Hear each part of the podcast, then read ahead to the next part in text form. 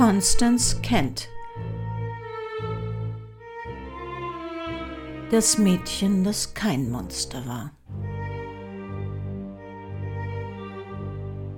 Eine Folge aus der Reihe True Crime History.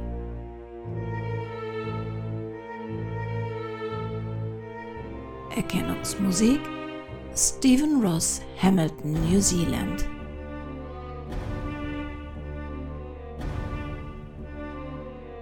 Eine Produktion des Krimi-Kiosk Verlages Petra Weber in Köln.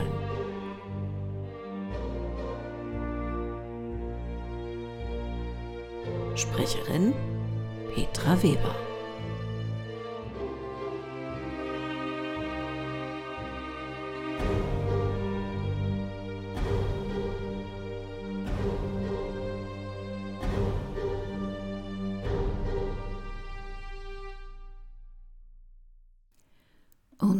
Heutiger Kriminalfall hat aus einem jungen Mädchen für die Nachwelt ein Monster gemacht. Aber sieht man rückblickend genauer hin, dann kann dieser 164 Jahre alte Kriminalfall nicht so gewesen sein, wie er heute in den Geschichtsbüchern geschildert wird. Wir sind im England der ersten Hälfte des 19. Jahrhunderts. In der kinderreichen Familie des vermögenden Samuel Kent geht es turbulent zu. Vater Kent, Fabrikinspektor des Innenministeriums, inspiziert Fabriken, die Kinder und Frauen beschäftigen, auf Einhaltung der Gesetze. Ganz nebenbei, man hält ihn im Ort für einen Schürzenjäger. Und auch Empathie ist nicht unbedingt sein Ding. Schlag auf Schlag schwängert er seine Frau Mary Ann. Kaum einen Monat ihrer Ehezeit, in dem sie nicht schwanger ist. Nach dem dritten geborenen Kind zeigt die Arme mentale Veränderungen. Sind es die vielen Hormonschübe durch die Schwangerschaften oder womöglich postnatale Depressionen gefolgt von Wochenbettpsychosen? Samuel Kent ist es egal. Er hakt das schlicht als Wahnsinn ab und erzählt überall, sie sei halt geisteskrank, was ihn aber nicht davon abhält, Mary Ann weiter zu schwängern, wenngleich auch nur vier ihrer Kinder überleben. Nach der zehnten Geburt und dem Tod von sechs ihrer Kinder ist Mary Ann körperlich und geistig am Ende. Ihr Mann erklärt überall, dass sie verrückt sei und er müsse sie wegschließen, um sie ruhig zu stellen.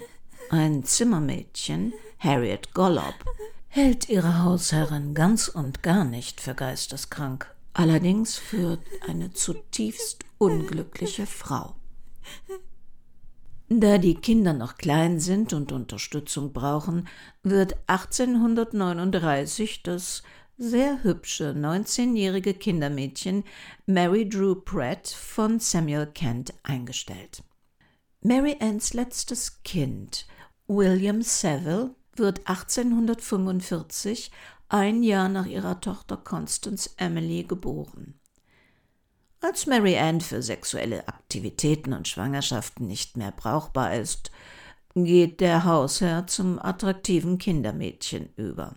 Im Mai 1852 passiert, was einige im Ort nicht so sehr überrascht, die erste Mrs. Kent erkrankt urplötzlich an schweren Magenkrämpfen.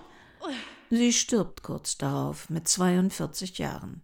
Ihre beiden jüngsten Kinder, William Saville und Constance Emily, sind da gerade mal sieben und acht Jahre alt.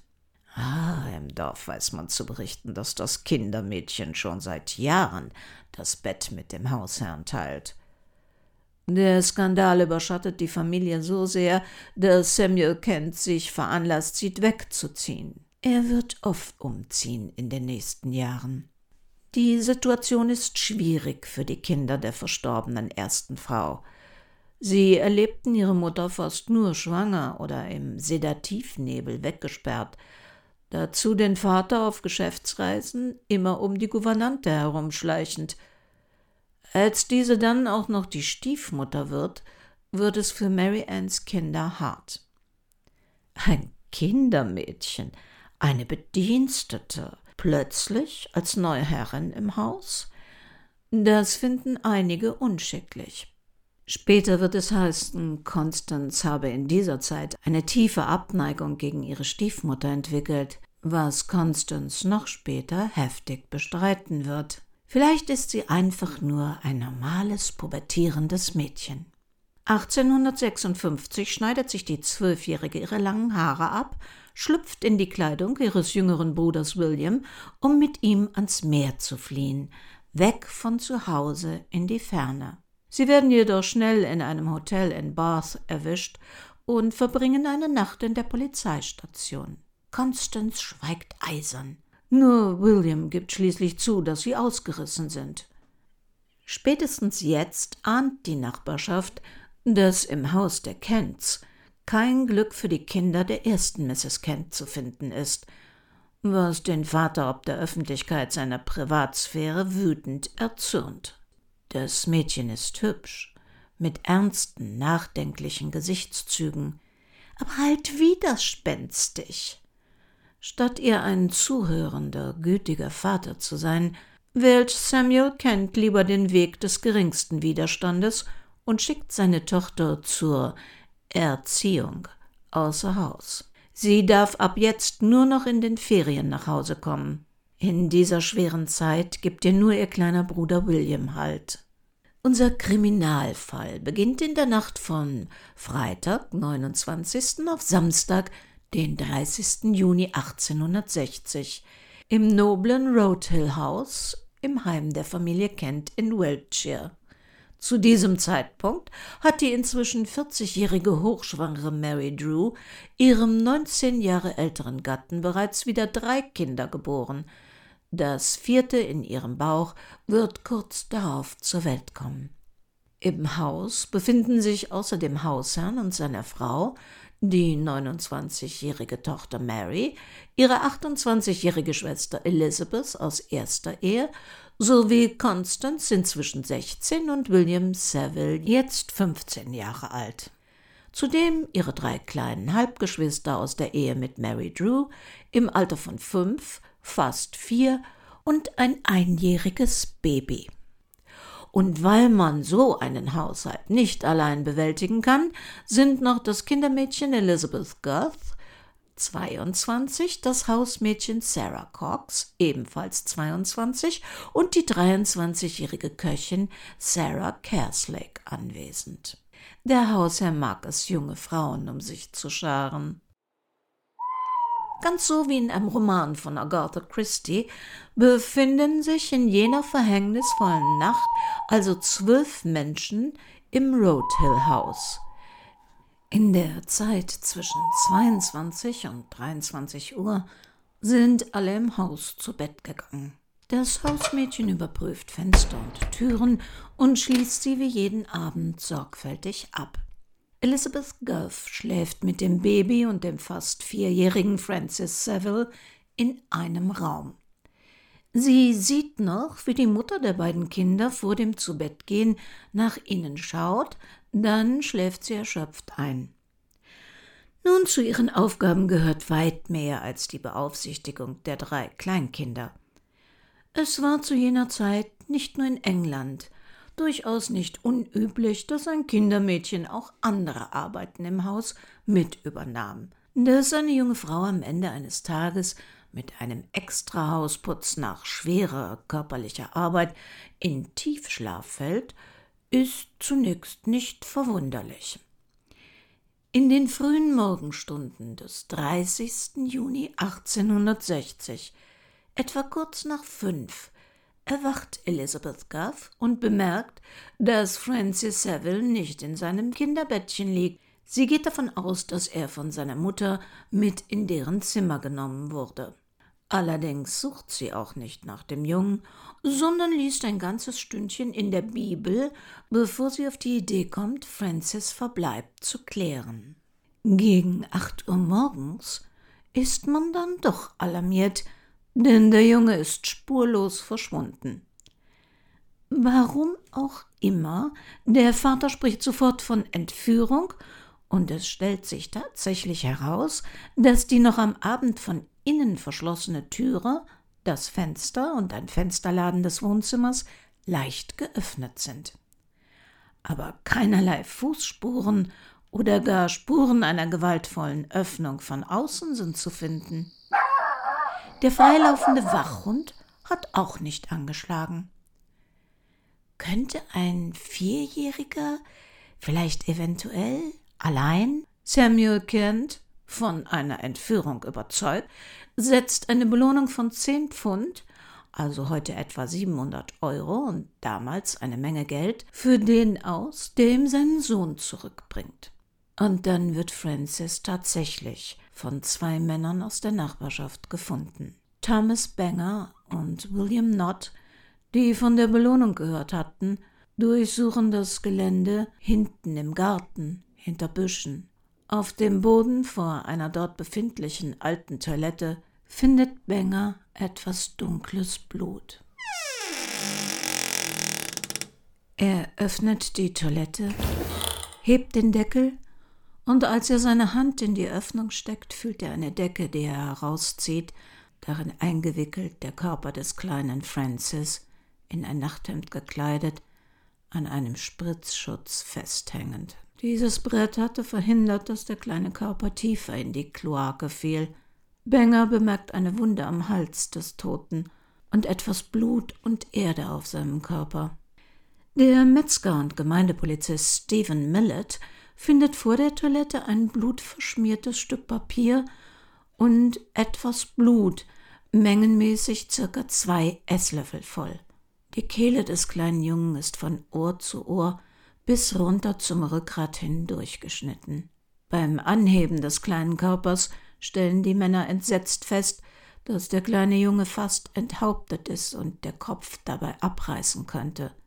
Außerdem weist der Körper leichte Schnittverletzungen an der linken Hand und eine tiefe Wunde auf der linken Seite über dem Herzen auf, die mit einem spitzen Dolch oder Messer nach dem Tod zugefügt worden sein musste.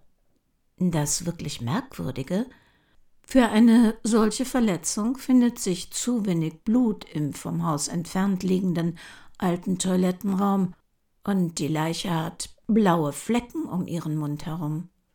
Als die Polizei, ja, ein minderbegabter Inspektor Foley und seine Leute das Haus durchsuchen, wird im Kamin ein blutbeflecktes Nachthemd gefunden. Man geht davon aus, dass es dort versteckt wurde, um später vom Täter oder der Täterin wieder hervorgeholt und entsorgt oder gewaschen zu werden. Deshalb werden zwei Polizisten in Stellung gebracht, das Corpus Delicti zu bewachen und den, der es abholen sollte, zu verhaften. Ja, blöd nur, dass die beiden sich in der Küche einschließen lassen. Und als sie dann endlich daraus befreit werden können, ist das Nachthemd weg. An diesem Punkt muss man wissen, dass in Großbritannien dieser Zeit gesellschaftliche Stände das Leben extrem stark beeinflussen. Ein kleiner Inspektor Foley steht sozial weit unter den Bewohnern von Roadhill House. Und deshalb traut er sich auch nicht, seinen Verdacht dass der Vater der Täter sein könnte, offen auszusprechen. Hinzu kommt, dass er und seine Leute sich nicht gerade mit Ruhm bei der Küchenaktion bekleckert hatten. Und so passiert es, dass der Vorfall mit dem verschwundenen Nachthemd zunächst nicht in die Akte aufgenommen wird, sondern unter den Tisch gekehrt wird. Dem Coroner kommen derweil eine Menge bösartiger Gerüchte gegen die Familie zu Ohren, so dass er sich veranlasst sieht, die Kent-Kinder sowie das Haus- und Kindermädchen nicht in seinen Räumen zu befragen, sondern zu deren Schutz vor dem dörflichen Klatsch im Roadhill-Haus. Er weigert sich jedoch, die Mutter des toten Kindes in ihrer übergroßen Trauer zu befragen, was wiederum in der Öffentlichkeit und der Presse verärgert kritisch diskutiert wird. Die Untersuchung ergibt nicht viel. Es wurde nichts gestohlen, das Kindermädchen war gut zu den Kindern. Die zweite Mrs. Kent untröstlich über den Tod ihres Sohnes. Und weit und breit kein Motiv für den furchtbaren Mord an einem Kleinkind. 14 Tage nach dem Mord schickt das Innenministerium auf Ersuchen der örtlichen Richter den fähigen 46-jährigen Detective Inspector Jonathan, genannt Jack Witcher, um das Verbrechen zu untersuchen. Witcher wird später die Vorlage für viele Romandetektive seiner Zeit, unter anderem für Charles Dickens und sogar für Colin Dexters Inspector Morse. Jack Witcher ist ein Detective mit 23 Jahren Erfahrung bei der Metropolitan Police London. Er war einer der ersten acht Beamten, die 1842 die Detektivabteilung von Scotland Yard gründeten. Er untersucht zunächst den Charakter des Kindermädchens. Doch Guff sei bekannt dafür, ehrbar, schnell und freundlich, gutmütig und sehr kinderlieb zu sein. Obwohl Witcher sie für verdächtig hält, immerhin wurde das Kind aus ihrem Zimmer entführt und sie vermisste es erst Stunden nach dem Aufstehen, zieht er jedoch auch andere Mitbewohner im Haus in Betracht. Allem voran die aufmüpfige Tochter Constance. Denn eines steht fest: Es muss eine der Personen sein, die sich in der Mordnacht im Haus befanden. Die London Times fordert gar, obwohl das Haus am Abend sorgfältig verschlossen worden war, war es am Morgen teilweise geöffnet, ohne Gewalt von außen. Daher ist die Schlussfolgerung klar, dass das Geheimnis bei einer Person im Innern liegt. Dies ist so klar, dass wir auch keinen Augenblick zögern zu sagen, dass, so schmerzhaft es auch sein mag, Unschuldige eine Zeit lang mit den Schuldigen leiden zu haben, denn es muss davon ausgegangen werden, dass alle Personen dieses Haushalts gemeinsam für dieses mörderische und schreckliche Ereignis verantwortlich sind. Keiner von ihnen sollte auf freiem Fuß sein, bis das ganze Geheimnis geklärt ist. Es sollte ein Cordon judiciaire, eine polizeiliche Absperrung um das Haus gezogen werden, und Eltern, Kindermädchen, Herr und Diener sollten darin eingesperrt bleiben, bis die Wahrheit ans Licht kommt.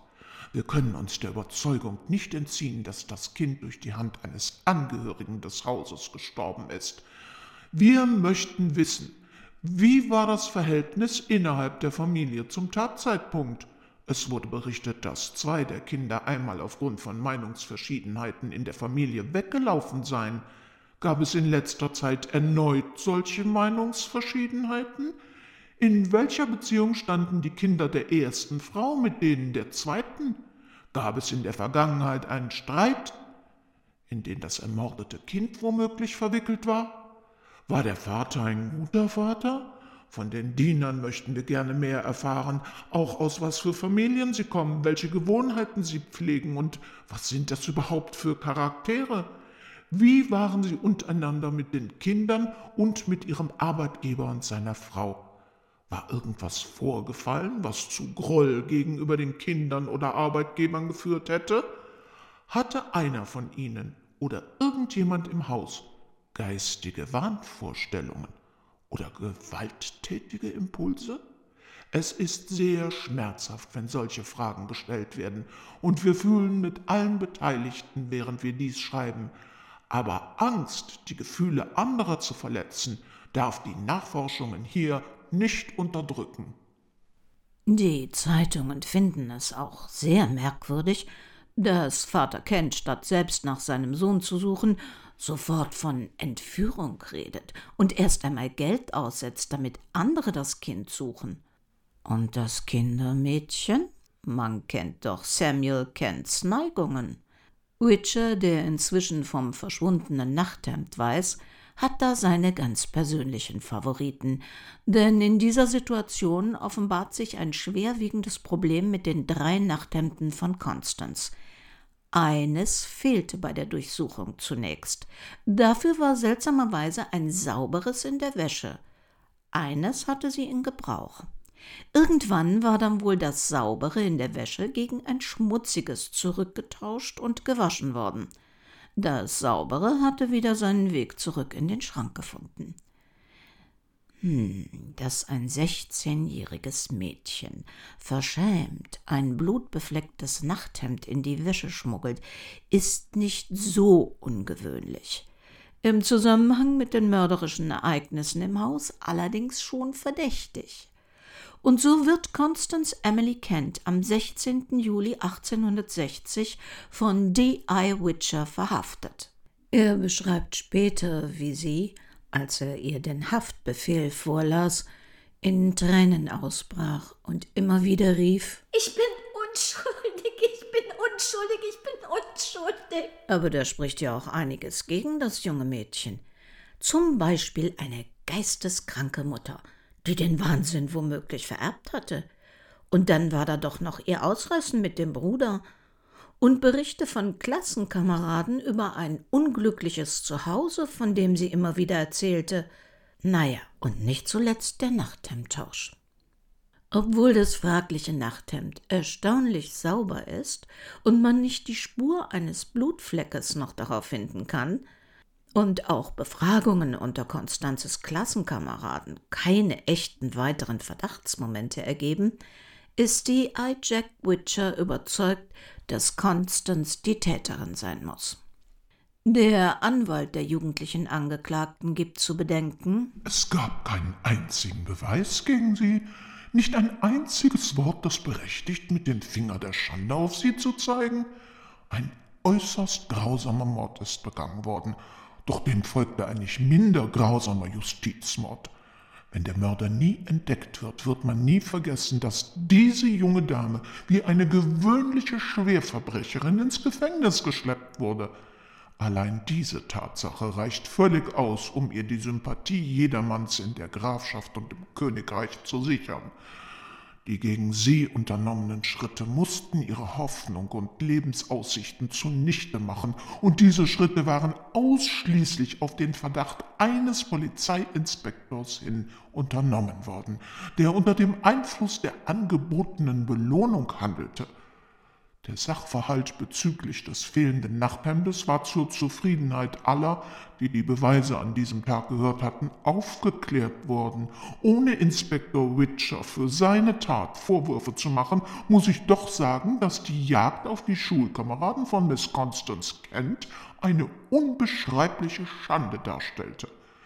Nichts, was diesen jungen Damen entlockt worden war, zeigte mir auch nur annähernd eine Feindseligkeit der Gefangenen gegenüber dem verstorbenen Kind, und es war auch kein Motiv festgestellt worden, das die Gefangene dazu hätte bewegen können, ihre Hände mit dem Blut des armen kleinen Kindes zu beschmieren.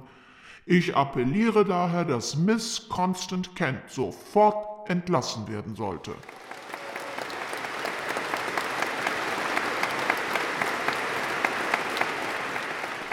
Die Anwesenden im Saal applaudieren heftig. Hier und in der darauffolgenden Berichterstattung spiegelt sich das Denken des viktorianischen England.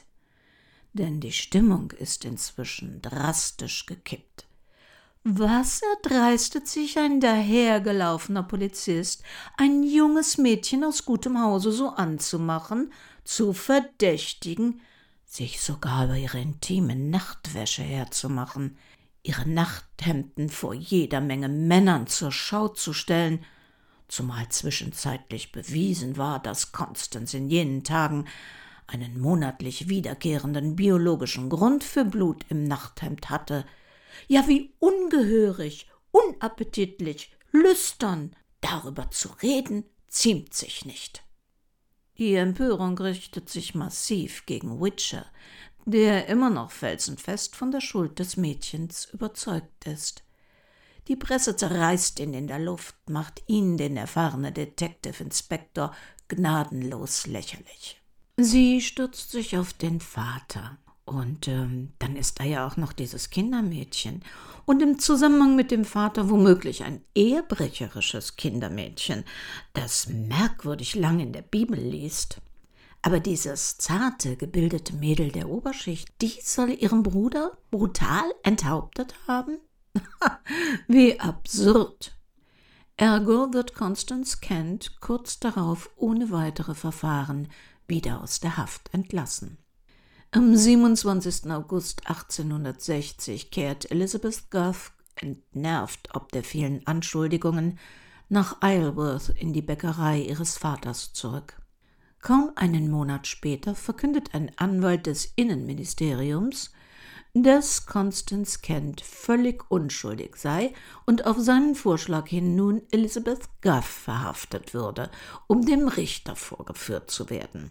Das Kindermädchen ist zwar besorgt, doch die anderen Hausangestellten verteidigen sie vehement, und selbst Frances Savills Mutter sagt aus Nach meinem besten Wissen war dieses Mädchen besonders freundlich zu dem Kind, und es schien es gern zu haben, und er mochte sie sehr. Trotz des Misstrauens, das Elizabeth Goth entgegenschlägt, macht sie keinen Versuch, den Verdacht auf Constance zu lenken. Ganz im Gegenteil, sie sagt aus, sie habe Miss Constance nie etwas Unfreundliches gegenüber dem kleinen Jungen sagen hören. Sie selbst wird unter großem Applaus freigelassen und fährt sofort zurück zu ihrem Vater. Die Eye-Witchers Ruf als Polizist ist inzwischen ruiniert. Vater Kent nutzt überraschend seine Verbindungen, um die Untersuchungen weitgehend zu behindern. Nur wenig später gibt Witcher auf und hängt den Polizeiberuf mit der festen Überzeugung, dass Constance mit Hilfe ihres Bruders William den Mord beging, an den Nagel, ohne den Fall zum Abschluss zu bringen. Und erneut dreht sich die öffentliche Meinung auf der lebhaften Suche nach einem Schuldigen. Na, jemand muss den Kleinen doch gemeuchelt haben. Samuel Kent ist noch nicht aus dem Verdacht raus. Bei seinem Ruf als Frauenheld? Vielleicht wollte Francis ihn und das Mädchen verraten. Aber seien wir ehrlich, ein Vierjähriger, der gar nicht versteht, was sein Dad und die Nanny da machen? Inzwischen hat sich Constance weiter in sich zurückgezogen. Das ohnehin stille Mädchen ist jetzt noch schweigsamer. Kein Wunder. Constance ist gesellschaftlich ruiniert. Das ganze viktorianische England hat über ihr Nachthemd und ihr Menstruationsblut diskutiert. Also peinlicher geht's ja wohl kaum. Und dann dieser furchtbare Mordverdacht, der ständig über ihr schwebt. Während die Familie das unglückselige Haus verlässt und wegzieht, schickt Samuel Kent seine Tochter nach Frankreich in ein Kloster für gefallene, reumütige Frauen und Mädchen. Drei Jahre später in eine ähnliche Einrichtung in Brighton. Im St. Mary's Home unter der Leitung des geistlichen Reverend A. D. Wagner lebt sie zwischen Prostituierten und Frauen mit unehelichen Kindern. Man muss nun wissen, dass zu dieser Zeit die meisten Engländer der anglikanischen Kirche angehören. Und dennoch gab es immer wieder Abspaltungen, Sekten, die den Ideen eines Geistlichen namens Edward Bovary Pusey folgen. Sie sehen sich mehr anglo-katholisch und folgen strengen Ritualen, die kaum von denen der römischen katholischen Kirche zu unterscheiden sind. So tragen sie zum Beispiel Talare und nehmen im Beichtstuhl die Beichte ab. In dieser Umgebung, die dogmatisch getragen ist vom Gedanken der Sünde, der zu erlangenden Vergebung und dem Eingestehen der eigenen Fehlerhaftigkeit, bereitet der religiös leidenschaftliche Reverend Wagner Constance auf ihre Konfirmation vor. Fünf Jahre nach dem Mord an ihrem kleinen Bruder gesteht Constance Kent im Beichtstuhl dem Reverend die Tat begangen zu haben. Als Reverend Wagner die jetzt 21-Jährige mit einem handschriftlichen Geständnis zur Polizei mit der Oberin des Konvents begleitet, ist ganz England elektrisiert. Also doch? Der Richter ist jedoch nicht so angenehm überrascht, wie man es nach einem aufgeklärten Kindermord erwarten würde. Offene Feindseligkeit schlägt dem geistlichen Wagner und der Oberin entgegen, denn inzwischen hatte sich der finstere Zwang aus jenen Klöstern herumgesprochen. Der Richter zweifelt. Eindringlich fragt er Constance Kent mehrmals mit unterschiedlichen Formulierungen. Soll ich das so verstehen, Miss Kent, dass Sie sich wirklich aus freien Stücken in diese Angelegenheit hierher begeben haben? Constance antwortet einsilbig und schlicht mit Ja. Mit Details zur Tat hält sie sich jedoch zurück.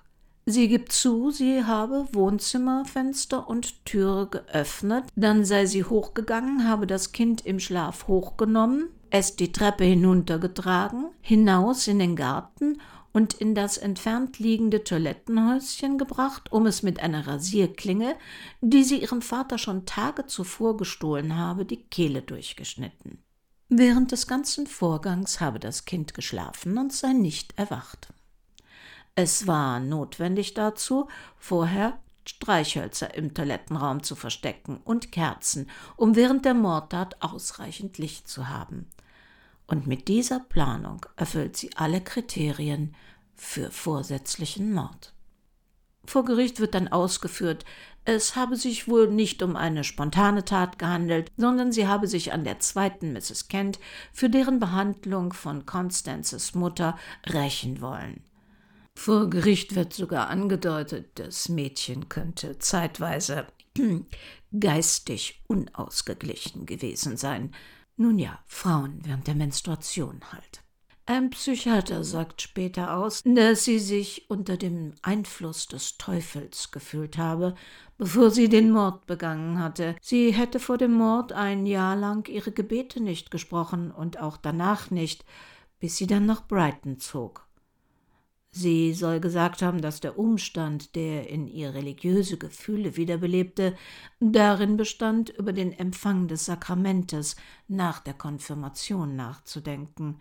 Er glaubte nicht, dass Constance Kent verrückt sei, aber aufgrund ihres eigenartigen Temperaments gehe er davon aus, dass Einzelhaft sie höchstwahrscheinlich dahin bringen würde.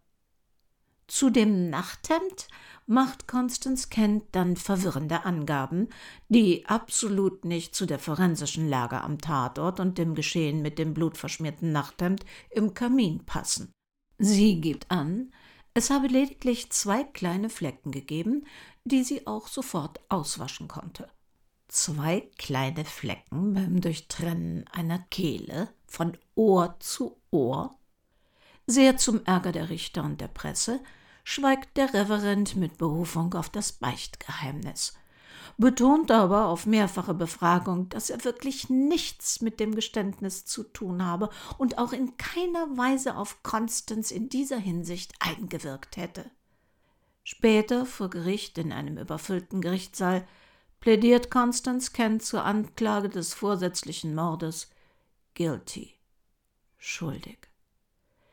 Daraufhin wird sie informiert, dass es die Todesstrafe zur Folge haben kann, ob ihr das überhaupt bewusst sei. Zunächst antwortet sie nicht, aber dann nach einer ganzen Weile erneut guilty, schuldig. Constance Emily Kent, Sie haben sich des Mordes an Francis Seville Kent schuldig bekannt. Haben Sie etwas zu sagen, warum das Todesurteil nicht gegen Sie verhängt werden sollte? Constance antwortet mit Nein. Richter Willis setzt dann seine schwarze Mütze auf und wendet sich an die Angeklagte. Constance Emily Kent, Sie haben sich einer Anklage schuldig bekannt, in der Sie wegen der vorsätzlichen Ermordung Ihres Bruders Francis Seville Kent am 30. Juni 1860 angeklagt werden. Es ist meine Pflicht, diesen Antrag anzunehmen, den Sie bewusst vorgebracht haben. Und es ist mir eine Genugtuung zu wissen, dass dies erst geschehen ist, nachdem Sie den Rat eines Anwalts eingeholt hatten, der Sie wenn sie von dieser schrecklichen Anklage befreit hätten werden wollen, sie hätte befreien können. Nachdem ich die Beweise in den Aussagen gelesen habe, und wenn man bedenkt, dass dies ihr drittes Geständnis des Verbrechens ist, kann ich keinen Zweifel daran hegen, dass ihr Plädoyer das Plädoyer einer wirklich schuldigen Person ist. Der Mord wurde unter Umständen großer Überlegung und Grausamkeit begangen.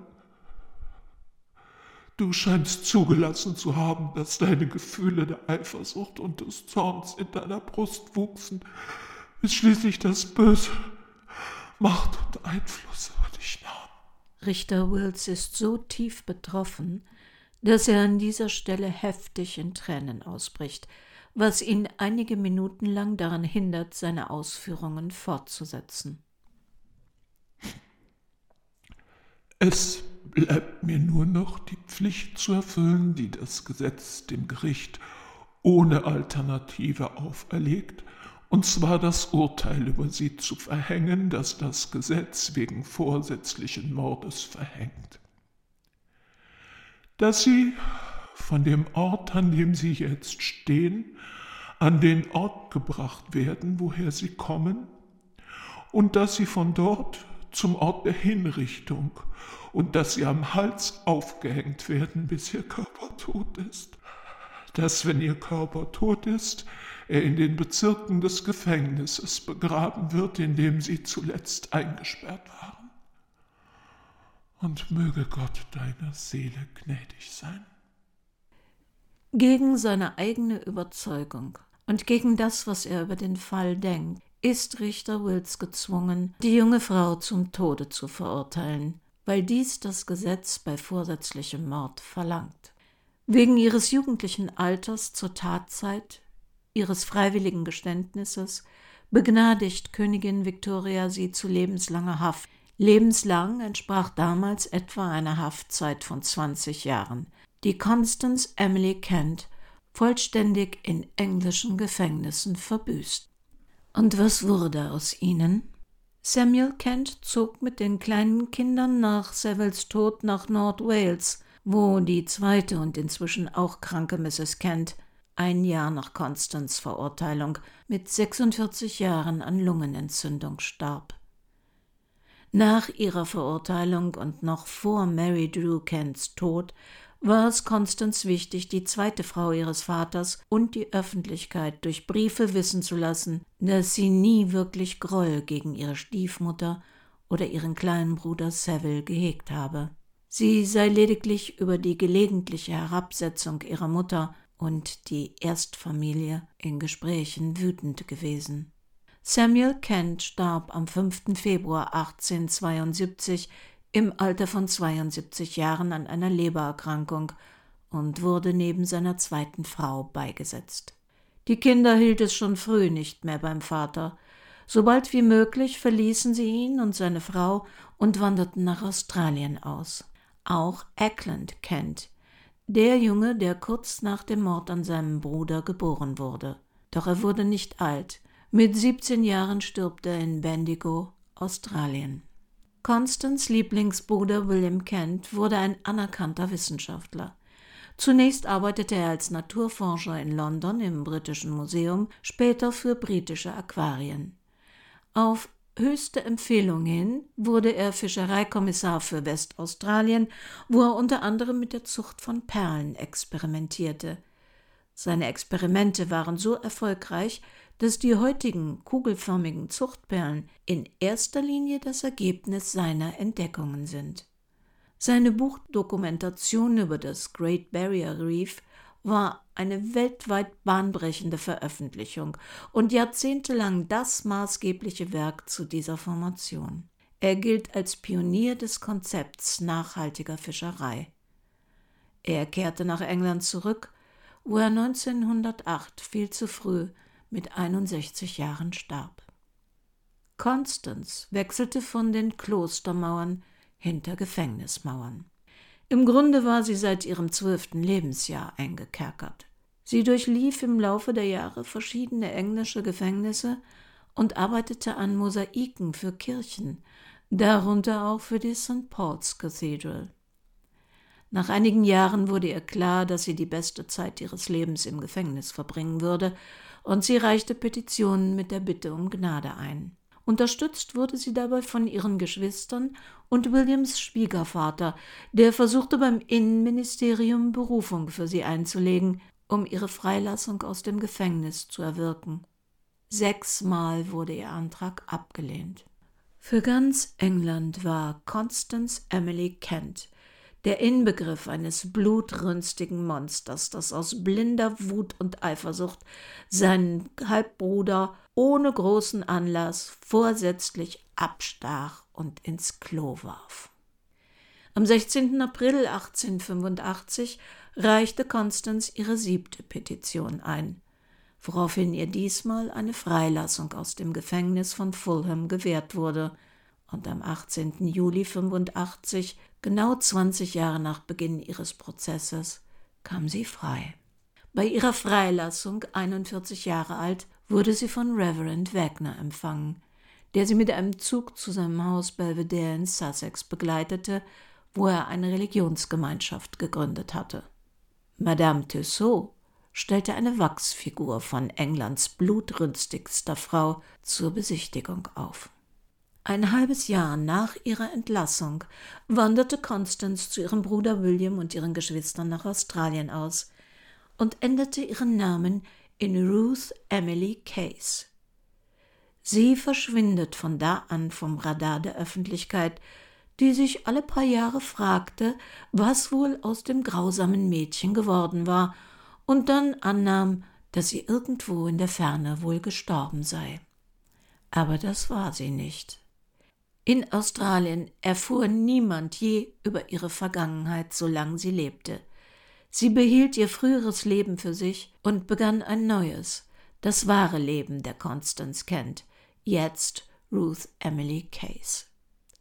Sie etablierte sich sehr schnell und arbeitete zunächst als Freiwillige in den Typhuszelten von Melbourne. Dort machte sie eine Ausbildung zur Krankenschwester und übernahm die Leitung des weiblichen Lazaretts für Leprakranke in Sydney. Constance bzw. Ruth Emily, wie sie sich jetzt nannte, war geschickt in Verwaltungsarbeiten und eine sehr kompetente Krankenschwester, die bei Personal und Patienten gleichermaßen beliebt war. Später arbeitete sie als Oberin der Industrial School for Girls in Parramatta, wo sie nach Aussagen ihrer Kollegen und späteren Nachfolgern einen einfach großartigen Job machte. 1911 ließ sie sich in Maitland nieder, um 21 Jahre lang ein Altenpflegeheim für pensionierte Krankenschwestern zu leiten, wo sie erst mit 88 Jahren in Rente ging. Doch 1928 erfuhr die englische Öffentlichkeit doch noch einmal von ihr. Als ein Buch mit dem Titel The Case of Constance Kent von John Road veröffentlicht wurde, erhält dessen Verleger Geoffrey Bless einen Brief aus Sydney. 3000 Worte, die als das Sydney-Dokument bekannt werden. Darin wandte sich der Verfasser dagegen, dass die erste Mrs. Kent beleidigt und ihr eine Geisteskrankheit nachgesagt wurde – obwohl in der dritten Person geschrieben, konnte der Brief nur von Constance selbst geschrieben worden sein. Kurz vor ihrem Tod bat sie ihre Nichte Olive, Tochter einer ihrer Halbschwestern, sie im Altenheim zu besuchen und offenbarte der Frau, die nie die Details ihrer Familientragödie kannte, ihre wahre Identität. Olive schrieb später, sie war eine wirklich wundervolle alte Dame trug zum Lesen keine Brille und war ziemlich fröhlich. Alle schienen sie sehr zu mögen. Constance Kent stirbt als Ruth Emily Case am 10. April 1944. Hochgeachtet, geliebt und verehrt mit 100 Jahren. Aber war Constance wirklich eine kaltblütige jugendliche Mörderin? die aus nichtigem Anlass ihren kleinen Bruder einfach niedermetzelte? Ihr Geständnis widersprach in vielen Punkten der forensischen Lage. Bilder von Constance als junges Mädchen zeigen eine zarte, zierliche Person, die schon von ihrer Kleidung erdrückt zu werden scheint. Ein fast Vierjähriger ist aber schon ein ziemlicher Brocken und wiegt heute im Durchschnitt 18 Kilo bei 107 Zentimeter Größe gegebenenfalls sogar schwerer oder größer. Sehen Sie eine zierliche 16-Jährige den Burschen die Treppe hinuntertragen, durch Tür und oder Fenster, übers Gelände, durchs Gebüsch schleppen, ohne dass dieser erwacht und keiner im Haus dabei geweckt wird? Der Junge ist noch nicht einmal wach geworden, als die Kerzen im stinkigen alten Klo angezündet wurden und es hell war. Und er hat sich auch so gut wie nicht gewehrt, als ihm der Kopf fast abgetrennt wurde, was eine zierliche Teenagerin wohl kaum mit einem einzigen Schnitt hätte erreichen können. Und Hätte da nicht unglaublich viel Blut sein müssen? Nicht nur zwei kleine Flecken auf einem Nachthemd und zwei Esslöffel voll vor dem Toilettenhäuschen? Und wie hat sie mit dem Rasiermesser ihres Vaters, der dieses natürlich tagelang nicht vermisst hat, den spitzen Stich nahe des Herzens nach dem Tod hinbekommen? Mal ganz abgesehen von der Frage, warum? Heute gibt es viele, die daran zweifeln, dass Constance Kent wirklich eine Brudermörderin war. Nicht wenige denken, sie deckte ihren 15-jährigen Bruder William. In diesem Zusammenhang ist es interessant, dass sich die Kinder, auch die Halbgeschwister von Constance, von Samuel Kent abwandten und auswanderten, während sie ihre Halbschwester, die angebliche Mörderin, bei ihren Gnadengesuchen aktiv unterstützten. Würde man wirklich seine Schwester, die den Bruder umgebracht hat, unterstützen, wenn man sie für schuldig hielte? Vielleicht haben sie sich aber einfach mit der forensischen Sachlage in jener Tatnacht später beschäftigt und dabei eine ganz andere Geschichte gesehen, die wesentlich mehr den Beweisen entsprach. Da haben wir im Haus einen Mann mit ausgeprägtem sexuellem Appetit. Der scheitert mit seinen Wünschen bei seiner kurz vor der Niederkunft stehenden Ehefrau. Na, was soll's.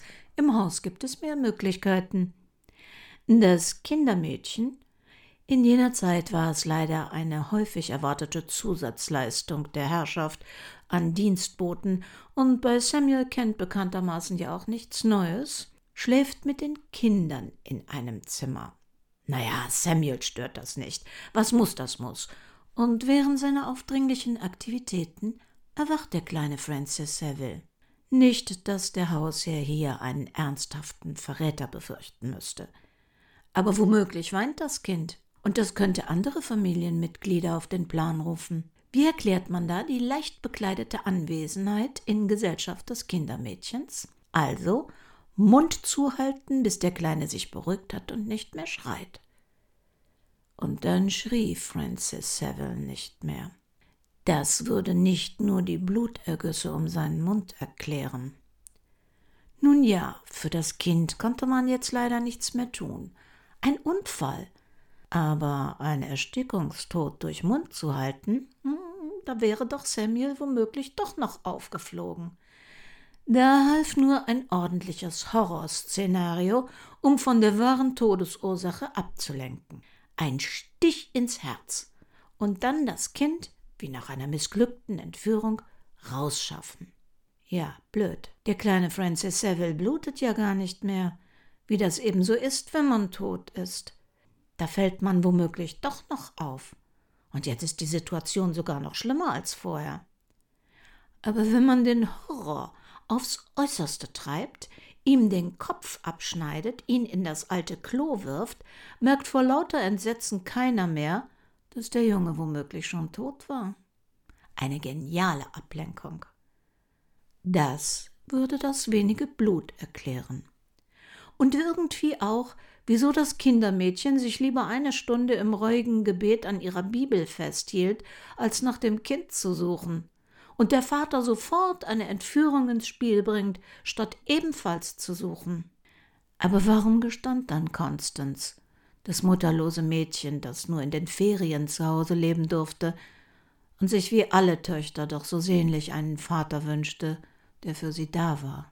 Wer unsere Folge Falsche Geständnisse mit Dr. Jenny Shell Leugers kennt, ahnt, warum nach fünf Jahren in dunklen Klostermauern mit der täglichen, immer gleichen Frage, ob man nicht doch beichten und gestehen wolle, um seine Seele zu erleichtern und göttliche Erlösung zu erlangen, eine junge Frau einem väterlichen Mann etwas gesteht, was sie nie getan hat, und ein Gefängnis gegen ein anderes tauscht, aber eines, das sie dann eines Tages verlassen durfte.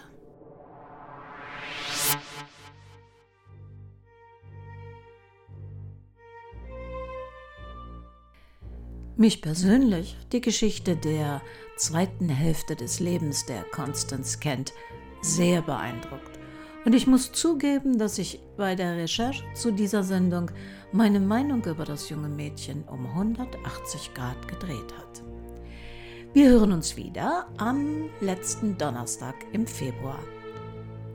Ob Sie nun in Australien leben, in Großbritannien oder hier oder ganz woanders. Wo immer Sie sind und was immer Sie tun, passen Sie bitte gut auf sich auf.